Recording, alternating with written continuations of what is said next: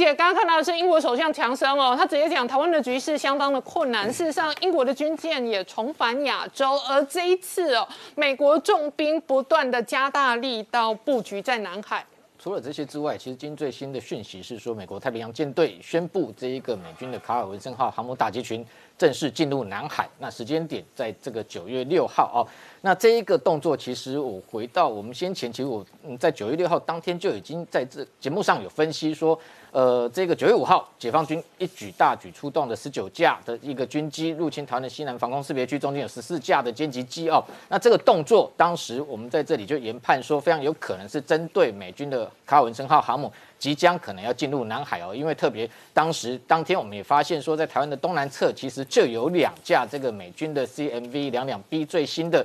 这个云直升机，它是最新部署在卡尔文森号上面啊的作为运输机。那在这个地方出现，那卡尔文森号本身在这个相关的情资上虽然没有现踪，但是解放军如此大的动作，从过去的诸多模式，包含罗斯福号航母打击群进入这个南海，或者是像这个雷根号，它都用这样的模式啊，企图要对美军进行一个贺主跟反介入的动作哦。那这当然是一个假动作哦，不是真的动作，但是这样的一个模式已经建立，所以。先前我们已经预计哦，卡文森号的确可能进入南海。那现在目前来说，果不其然哦，在这个时间点又特别的突出的状状况，主要是说，因为这一个中国中共先前在九月哦公布他所谓的这个海上安全呃交通安全法这样的一个动作，说他要这一个希望外国船舶，特别是核动力或潜舰船舶进入他领海，时候要事先通报。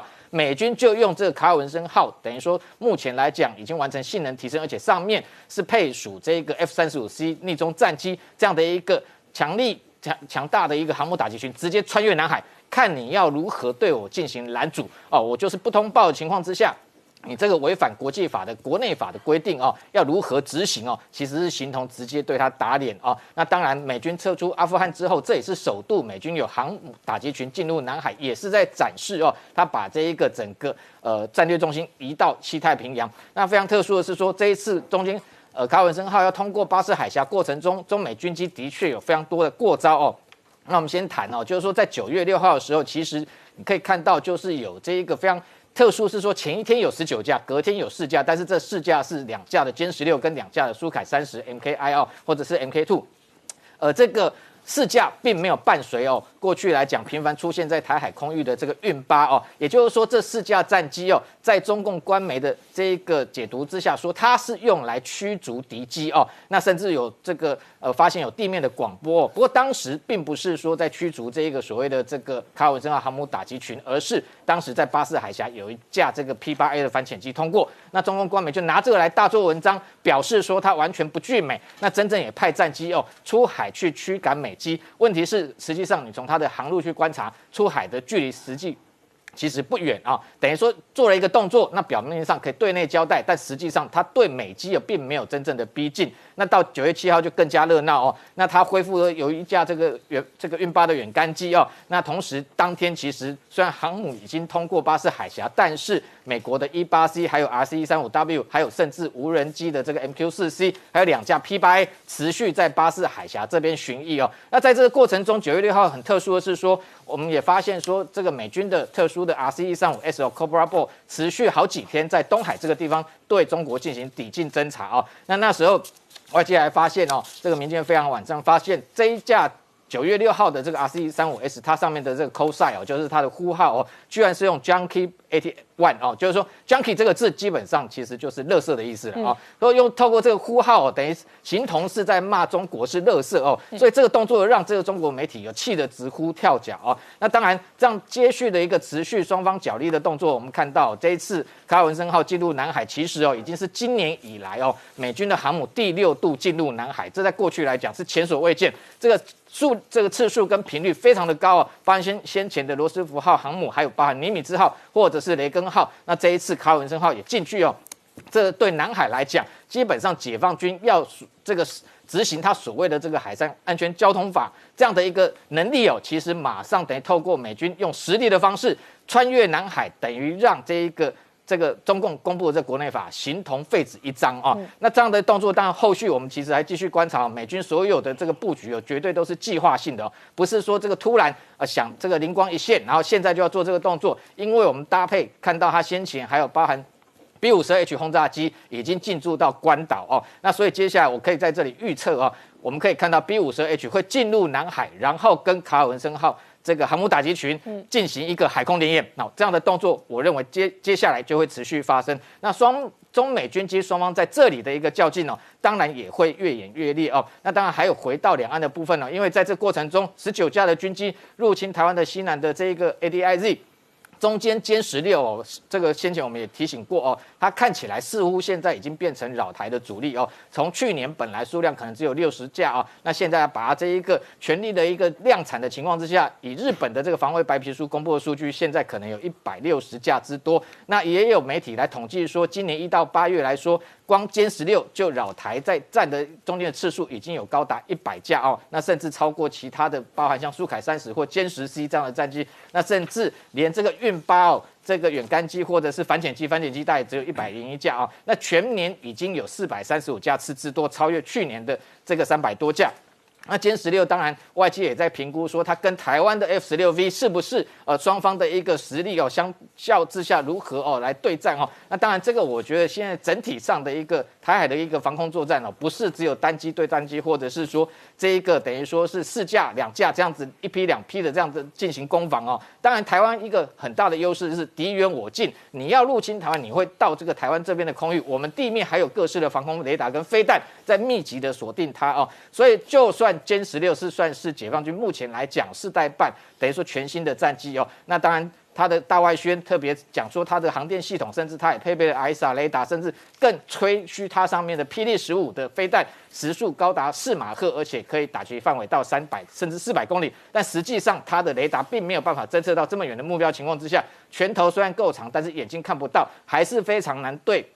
这个在台海取得真的真正的优势哦，所以我们回过头来就是说，台湾自己本身的部分哦，其实我们看到今天最新曝光有一型这个腾云无人机，它的这个第二代似乎哦正式的一个现身哦，那它编号 MU 这个幺八一一哦，那今天在这个嘉山基地突然出现哦，那这一型的无人机跟先前腾云一代有一个很大的差别，就是它的一个机体已经变大，特别是你看它尾部。发动机已经是完全不一样。那目前应该可以证实说，先前在美国同意之下，台湾可能跟澳洲采购这个 TPE 三三一，也就是 MQ 九上面的发动机哦。这一型的发动机配备上去之后，整个腾云无人机的一个筹载能力大增，航程也会大增，甚至未来可以吸挂武器，包含像二点七五寸的火箭弹，甚至现在在测试天剑一型的空对空飞弹。那等于说，未来面对中国不断的一个军机扰台情况之下，台湾一方面当然加强对它的一个监控，那另外当然。无人机的发展也是未来的重点哦。那还有空军的这个相关的维保设施的费用，其实预算也在持续增加，从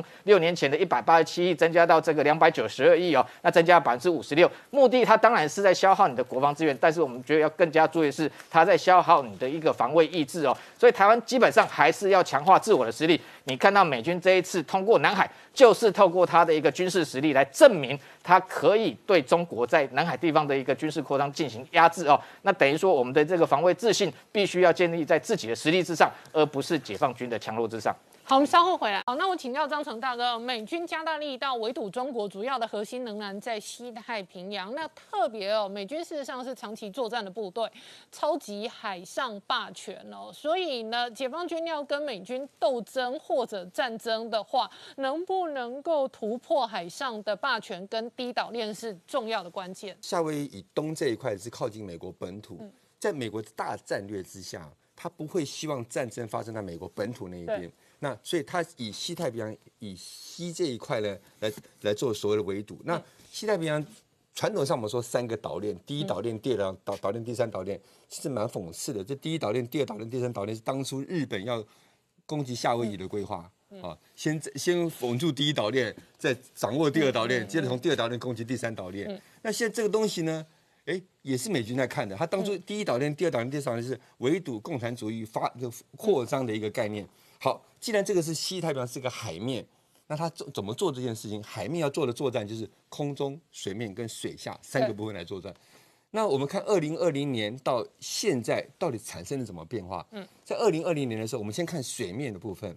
水面的部分呢，美国有一艘航空母舰长期巡弋在西太平洋。对，啊，不不管是哪一艘，有一艘。那到了二零二二零，这是二零零年的二二，这是二零零零年，二零二零年现在这个时候呢，啊，美国开始变多了，因为他发觉这边紧张了。为什么紧张呢？是因为中国大陆的海军呢有两艘航空母舰了。好，那在公元两千年的时候呢，美国在这个太平洋地区所部署，所以西太平洋地部署的所谓的两栖作战舰，不管是两栖攻击舰或两栖登陆舰，大概是四艘。那现在中共有几艘？中共有六艘了。嗯，那表示什么？在水面上看起来就很明显的一件事情，中国大陆的海军它战力已经扩张了，嗯，扩张到美国有感觉了。那我们再看空中的部分，在空中的部分，在公元两千年的时候呢，那个美国的部署的方式，在第一岛链有很多空军基地，好，然后呢，这些空军基地都具有战略纵深打击能力，可以围堵中国的空军起飞做任何干扰。可现在又改变了，嗯，啊，为什么要改变呢？中国大陆用火箭军用弹道飞弹，嗯，不管是东风十五、东风十六、东风十七、东风二十一、东风二十六，甚至东风三十一，它事实上都可以对。夏威夷对关岛，甚至第一岛链的美军基地，甚至在航行中的船舰造成威胁了。所以对美国来讲，他们在西太平洋的优势逐渐丧失中。嗯，那这一点从来这个地中共从什么地方什么地方开始落实呢？哦，我们中国有叫五湖四海，那四海到底哪四海？渤海、黄海、东海、南海。嗯，讲的是四海。所以中国在就就开定一个东西叫 A to A D，什么反介入跟区域机制，说。我在这四海里面，这是我的管辖范围，所以我在这四海里面，我怎么样能够反介入跟驱击？就是他把视为他的内海，好，所以他开始增强增强他军力跟所谓的部署。刚刚提到的，不管是水上舰或者弹道飞弹的部署，开始造成美美国的威胁了。好，在这么一个大结构之下呢，美国发觉形势改变了，所以美国要开始做调整。它几个地方在调整。第一个调整呢，当然是。是刚刚讲的海海海海上的部海军的部队讲空中、嗯，水面、水下之外，它陆战队也做了一些调整了。我我我先提一下陆战队的部分哈。陆战队在全世界来讲，美军大概是全世界最具备陆战队作作战经经验国家。不管是大陆登陆诺曼底，或者以前在二次大战在那个西太西太平洋的所谓在岛屿的，美国是最有经验的国家。那大家应该听说，美国最近陆战队做了很大的一个裁编，他把重重型的装甲车通通裁掉了，因为他们发觉他们在这个西太平洋这边岛链国岛链作战的时候，重型装备已经用不着了。嗯，好，那我想，所以美国海海军在调整，海军在调整，调整什么？调整中共第一岛链所产生的威胁。那这这边先在谈他们威胁之前，我先谈谈我们台湾的状况啊。我们台湾在在第一岛链的位置里面，这具备一个很关键的位置啊。对，这边是琉球琉球群岛，嗯，这边是菲律宾菲律宾呃这个呃岛屿哈。整个第一岛链只有两个大破口，所所谓破口的意思是一个是巴士海峡，嗯，将近三百公里，嗯，好，另外一个就宫古海峡，嗯，也将近三百公里。我所谓三百公里，这中间没任何岛屿了，也就是说，中国大陆如果他现在认为他第一岛链以西。他有所掌控，这句话要要要注意听哦。其实我们中华民国今年的中共军力报告里面就提到一件事情，提到什么事情呢？他讲的不是他的海军的实力，他讲的是什么？是电子战的实力。嗯，我们中华中我们中华民国所做的中共军力报告，明白的讲了一件事情，就是说，中共已经具备对第一岛链以西某种电子作战能力，具有电子阻隔跟电子盖覆能力。OK，局部的这种能力了。那表示什么？就我们最近常常看到说什么他们。来来来来绕绕绕绕台的机器很多是电战机，就这个意思。好，那这一部分呢？为什么这边我们西南那边特别多？因为巴士海峡是它出去的一个口。对。它如果不不从这边出去，它第一岛链，他讲刚刚讲它的内海嘛，他认为是内海，是它怎么样出去到所谓的第二第一岛链跟第二岛链中间这一块地方，它就只能靠台湾这边巴士海峡跟这边宫古海峡出去，就这这两个点。好。那为什么我我先提这点，再再再提醒大家一件事情。最近在上个月的财日本财经新闻报告了一件很重要的事情。他说啊，日本这是日本的报告。他说啊，中共东海舰队有一艘军舰，军舰啊，他没有说什么等级的军舰，嗯，长期的在哪边呢？在与那国岛北方，嗯，与那国岛离台湾本岛只有一百一十公里，嗯，的北方。二十四小时驻防在那个地方，那我在想，这这新闻有没有错啊？二十怎么可能二十小时？哦，原来有换防，就是放个同等级的一个军在那个地方。那与那国岛北方是不是就很接近钓鱼台了？是。好，这个代表什么意思呢？他们不但他派了他们海警不断的在钓鱼台巡弋，呃，已经叫做三百六十五天了都没有停过之外，他们现在有军舰出现在这个地方，那他们某种程度也在等待一个可以出第一岛链的契机。嗯，好。不过讲到这里哈，我我我想先提一件事情啊，虽然听起来企图心这么强，但是以现在来看，中共海军的军力跟我们海国军力还是还是不能比的。嗯，啊，我们就以他们的航空母舰来讲了，这等级是差非常多的。嗯，数量多只是一件事。另外我想提的是什么？我们台湾呐，在这个就关键的位置哈，菲律宾前空军副司令啊提了一句话，就是说日菲啊，就日本跟菲律宾。必须要联合作战。嗯，为什么呢？因为当台湾发生战事之后，日非不可能居身事外。嗯，那事实上台湾也必须参加这个演练。嗯。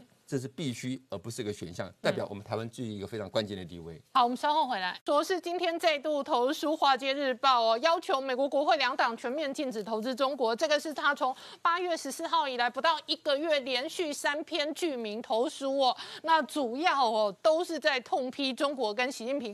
但是另外一方面呢，美军现在从阿富汗撤兵之后呢，更加的重兵布局在西太平洋，特别是海空哦。事实上都有明显的痕迹。对美机的在印太地区的动向啊，这个受到外界。关注哦，那连这一个有一位美籍的摄影师在菲律宾上空居然拍到疑似一架哦，美国目前来讲美军还没有对外公开的绝密的这样逆中的侦察无人机 RQ 一八零的身影啊。那为什么说可能非常可能是 RQ 一八零哦？你看那个照片，因为它放大之后，其实去比对哦，它采取这种飞翼布布局，而且应该是双发动机哦。那菱形的机身哦，那再加上细长的这个机翼哦，比对之下非常像。这个去年也一度在加州被拍到哦，这样的一个所谓目前还是视为绝密的无人逆中侦察机啊。那这一型侦察机其实去年这个美国的一个这一个期刊《国家利益》杂志也曾经。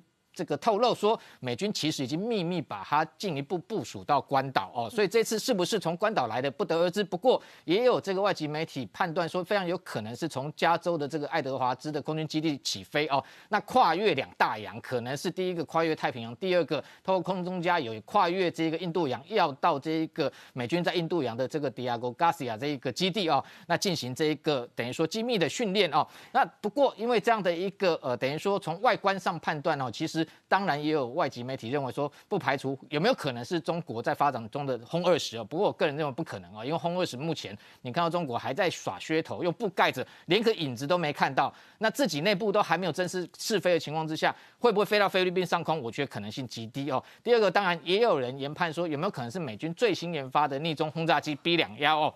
那这种可能性的确，如果从外观上看，也不能排除，因为毕竟 B 两幺已经有时机在这个美国进行测试，只是还没有对外进一步公开。那真正具体已经展现出来的可视的。这个威则的能力当然就是 B 五十 H 轰炸机哦。那美国这个空军又宣布，这个有一个这个 BTK 的一个轰炸特遣队又进驻到关岛，而且这一次比较特殊是说，过去他会公布架次哦，譬如说试驾进驻，这一次他这个这个呃数量并没有对外说明哦。那主主要目的，他当然要展现哦，就是从去年开始，美国空军在验证一个叫 SE 弹性战斗部署，也就是说要让敌人在战略上可以预期，但是战术上不可测。所以去年他不断用这个 B1B。的这个超音速轰炸机进驻到关岛又撤离今年开始用这个 b 五十二 h 那而且这一批 b 五十二 h 非常有可能不知道是不是已经完成性能提升哦那最主要是说，它代表了一个核子打击的一个这样象征性的意义，特别是 B 五十二区，只要出现在某些区域，就表示说这样的一个美军的战威战略威则已经准备好了，随时具备打击能力。特别是上面可以挂载像是这个 HM 八十六 B 这样子的核弹的这个长城的巡弋飞弹，或者是这个 JASSM 哦，或者是增程型的这样的一个逆中的一个对地打击飞弹，甚至对海也可以搭载先前它测试的 QS 快打水雷哦。那这样的一个等于说。这多多功能的一个核子武器的一个空中载具，那进驻到关岛，接下来其实我们可以预期又会开始有这个 B 五十二区出现在东海的防空识别区，或者是进入南海穿越这样的动作。当然，就如同美军自己说的，是要挫败任何可能存在的潜在对手。那这些美军的动作之外，其实我们回头过来看哦，其实解放军近期哦，特别是他的一个人事布局，我认为有几项啊，呃，我们观察的确是相对异常的状况啊，因为特别是九月这个六号哦，这个习近平哦，那又进一步晋升的五位上将哦，那这个动作非常特殊，是说因为他七月五号才晋升四名上将，为什么短短的两个月之内就晋升了九名的上将？我认为的确是在这个对解放军内部，我们讲难听叫做清洗。为什么这样说？这一次特别是九月的这一批五位上将哦，中间有两个很特殊的状况。第一个就是西部战区司令由这一名叫汪海江来出任哦。那他出任主要是我们往前推哦，其实从去年二零二零年底到现在不到一年时间，居然已经换了四名的这个西部战区司令，这是非常的异常哦。特别是本来。在这一个去年底的时候，本来还是一名叫赵宗奇哦上将，他担任西部战区司令。后来讲好听叫借龄退伍，后来换上了一位叫张旭东，但这张旭东居然只干了七个月，七个月已经引发外界关注，说一名上将在一个职务怎么可能只有担任七个月？后来换上另外一名叫徐启林，那时候外界已经觉得说。是不是有内部的异常？包含像西藏或新疆内部是不是情势不稳？特别是习近平是不是对中印边界冲突的处理非常不满？结果徐启林居然只干了两个月就下台，现在居然又换上所谓的这个汪海江哦，所以这个动作表示哦，是不是新疆的西藏的一个状况啊？内部不稳的情势之外，或许也有，譬如说这个习近平开始针对西部战区的内部，也许贪腐的。这个过程，或者是说内部忠诚度的问题，有非常高度的质疑，所以换了这么多的一个西部司令啊。那最还有一个另外一个也是相对异常，就是在这一次五名上将里面哦，我观察有一名空军司令员哦，叫做这个长丁球，他是一九六七年出生哦，其实才五十四岁哦，五十四岁就晋升到上将，其实的确是非常罕见哦。因为你对比另外一名同样这一次晋升的海军司令叫董军，他是这一个六十五岁，基本上六十几岁干到上将算是正常的历练。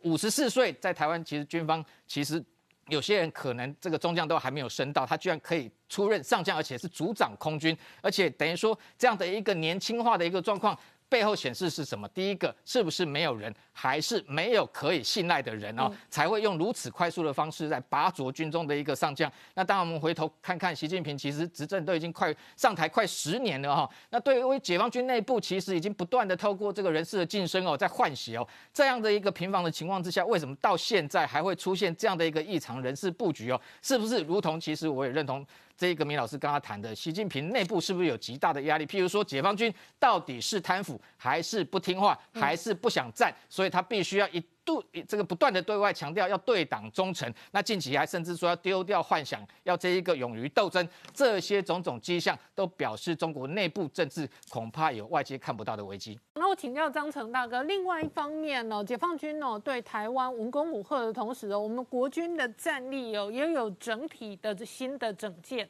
好，按照今年呃国防部送到立法院的呃预算报告书里面附了一个附件。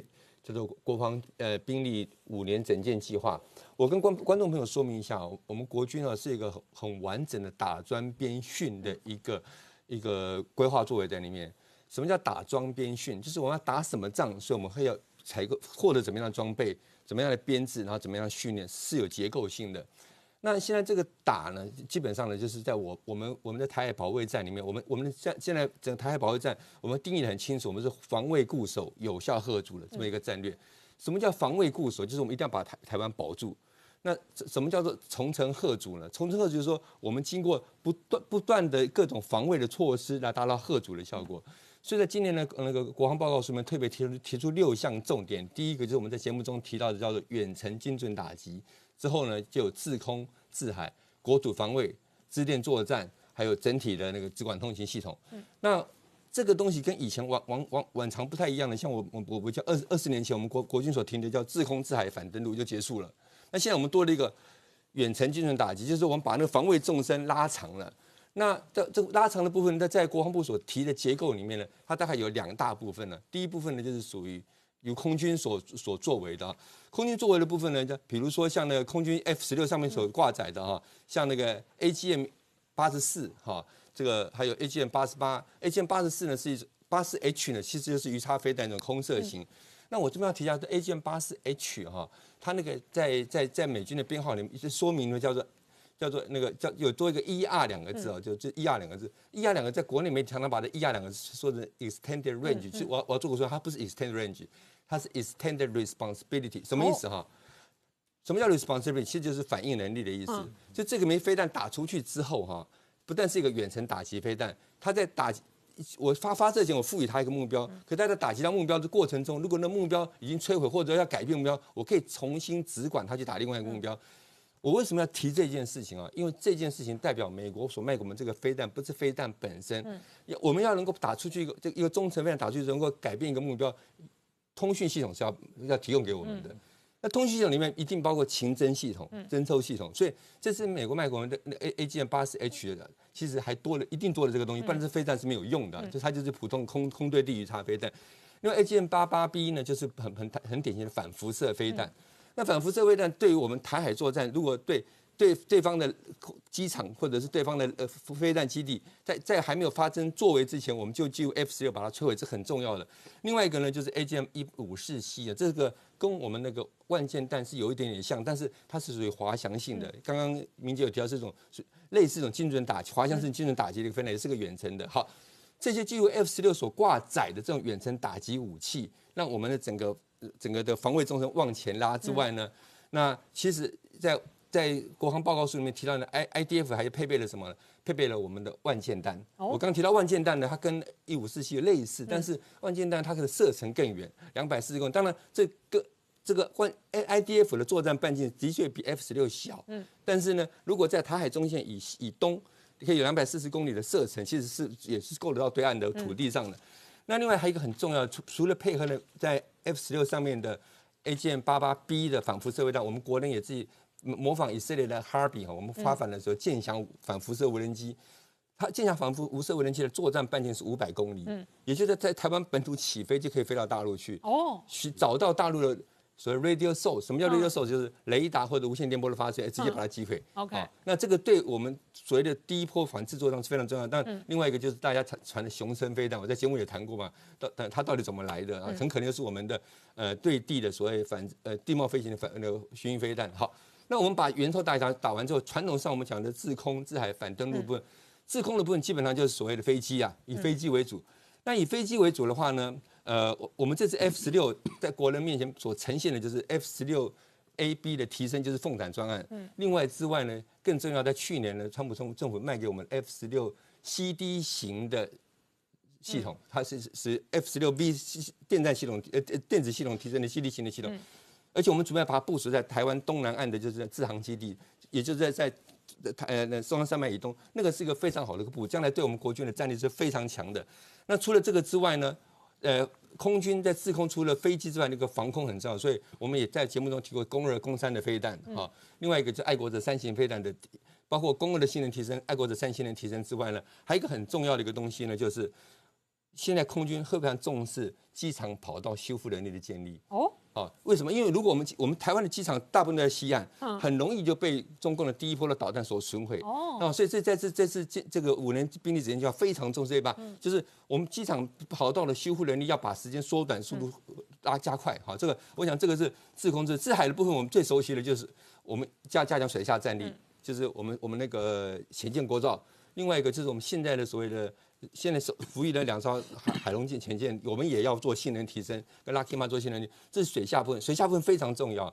我们常常讲所谓的这个制海权啊，制空可以取得制海权，对。但是如果在水下的话，什么都看不到的时候，也可以取得制海权。哦。啊，因为他根本不知道你在哪里，他我们都在所谓的潜伏潜伏区，他根本不知道在哪里。所以，我们这除了这个这次我们在国军之在整个这次建案里面，就是把制海作战做了很大的强调之外。水面舰的部分，我们在在我们节目也提到塔江舰。嗯，塔江舰呢是一个呃双船体的一个舰，它的上面的武器的负载量跟我们成功级是差不多一样的啊。以我们雄风飞来来讲，它有四四枚四枚的雄三，有八枚的雄二，是几乎一样。之外呢，我们这国军在海军在所有舰艇上面的防空能力，包括康定级，就是拉法叶级跟沱江级舰，都加强了海舰二的防空能力。海舰二是射程大概三十公里，也就是说，慢慢形成一个海军的点防御区域防空能力。除此之外呢，我们刚刚讲了，呃。自空自海反登陆，我们现在叫做国土防卫嘛。对，国土防卫，我们节目也提到，最最近的那个呃，美国卖过帕拉丁的，就是就是拜登总统卖过帕拉丁自走炮嘛，哈。那之前川普总统卖卖给我们那个 M1A1T 的那个战战战战甲车，这两个对我们国土防卫都是非常重要的。一个叫远程投射的炮，一个是那个说装甲车。这个之外哈，呃。包括我们反仿战甲的飞弹，我们也也也也跟美国采过了不不少啊。譬如说那个托式飞弹跟那个标标枪飞弹之外，哈，有一件有我要提一下的，就是说哈，那个包括以前美国很敏感，不愿意卖给我太给太多国家采购的是人西式的刺针飞弹。嗯，我们在去在这再次军购时候也获得了不少。嗯，为什么会不愿意卖给其他国家？是因为万一万一被恐怖分子拿到怎么办？会打民航机啊？你开玩笑哈。所以这个这个对我们来提升是非常棒的哈。那那我刚刚提到海海舰二之外呢，我们陆军也开始部署陆舰二，做这每一个每个每个我们现在所谓的合成营联联兵营的那个防防空系统。嗯。好，那刚刚提到说空军现在很重视机场的恢复，对。陆军重视什么？陆军开始重视的就是我们现在四个月的兵役期啊，兵役期怎么样让它具有国土防卫的能力？嗯。所以这个也是这次呃这个这是呃五年兵力整建的重点。另外一个我想提一下的哈，就是。我们在节目中也提到所谓的支电作战的重要，好的。那这一次在这个五年兵力整建报告嘛，也把支电作战拿出来提。它提两个方向啊，第一个方向呢，就是怎么样加强我们的那个那个所谓的直管通勤的能力。啊，这个他虽然只在讲支管通勤能力，但我相信他摆在支电作支电军作战里面，他一定把包括支电防护也含在含在里面，就是我们讲的 EMP 效应等等的。那另外一个他也提到了，就是说我们要强化我们电站，他就把把这个项目是跟那个 F 十六的电站夹舱合在一起。F 十六电站夹舱其实是个很性能很好的电站夹，虽然现在我们规格还在讨论中，如果是可以发挥功能的话，其实。除了刚刚讲的说反辐射飞弹可以制止对方的雷达的一个呃 radio source 运作之外，其实我们干扰也是一个很好的效果。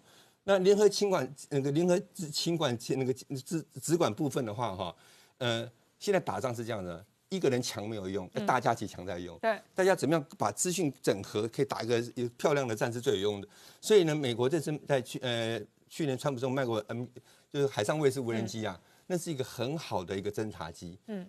呃，航程如果续航力长长了，其实到太平岛都有可能的，是一个非常范范围非常广的一个侦察机。那这个对我们海上作战是非常重要之外呢，另外一个呢，就是我们也需要获得哈近距离的无无人侦察载载具，这也是非常重要的。啊，像看解放军很多作战影片，尤其登陆作战影片，他们有用无人机做侦察，这个其实也非常重要。那另外一个对我们很重要，在这次国防报告书里面也提到了，就是我们水下的海洋侦察。好，这也是提供了这这这些部分。好，在我现在隆隆中的讲了这么多，大家有没有注意到一件事？其实美方提供的装备很多哈。对，我这边大概做一下整理哈。从川川普总统这五年来啊，从川普总统到拜登总统，他一共有十二次军售。嗯。好，那川普总统是拜登总统最后最最近的一次军售，其实是川普总统任内就就核准的。那川普总统的军售很好玩了，越接近现在越多。对。好。六三一一哈，就就从二零一七年他第一个通这两年越来越多，越来越多，越来越多。那这些里面，刚我刚提到那么多很多的重要装备，其实都在川普总统那里卖给我们的。嗯，那我我现在把两件事分开来谈，一个是需要，一个是价钱。嗯，我们需不需要？坦白讲，需要。嗯，好，呃，我虽然从中科院出来，我们中科院有一些能力还是没有达到。嗯，我们还是需要，但是。价钱也蛮贵的哈，隆隆重的加起来，我刚算了一下，把这些充人加起来，我刚节目前算了一下，一百六十八亿美金也蛮多的了哈。那算出多少台币，大家自己算好了。那这么这么多的钱，在这五年内支出，其实也是蛮可观的。那我想，国防是无价的，我们不能用钱来算它。好，我们稍后回来。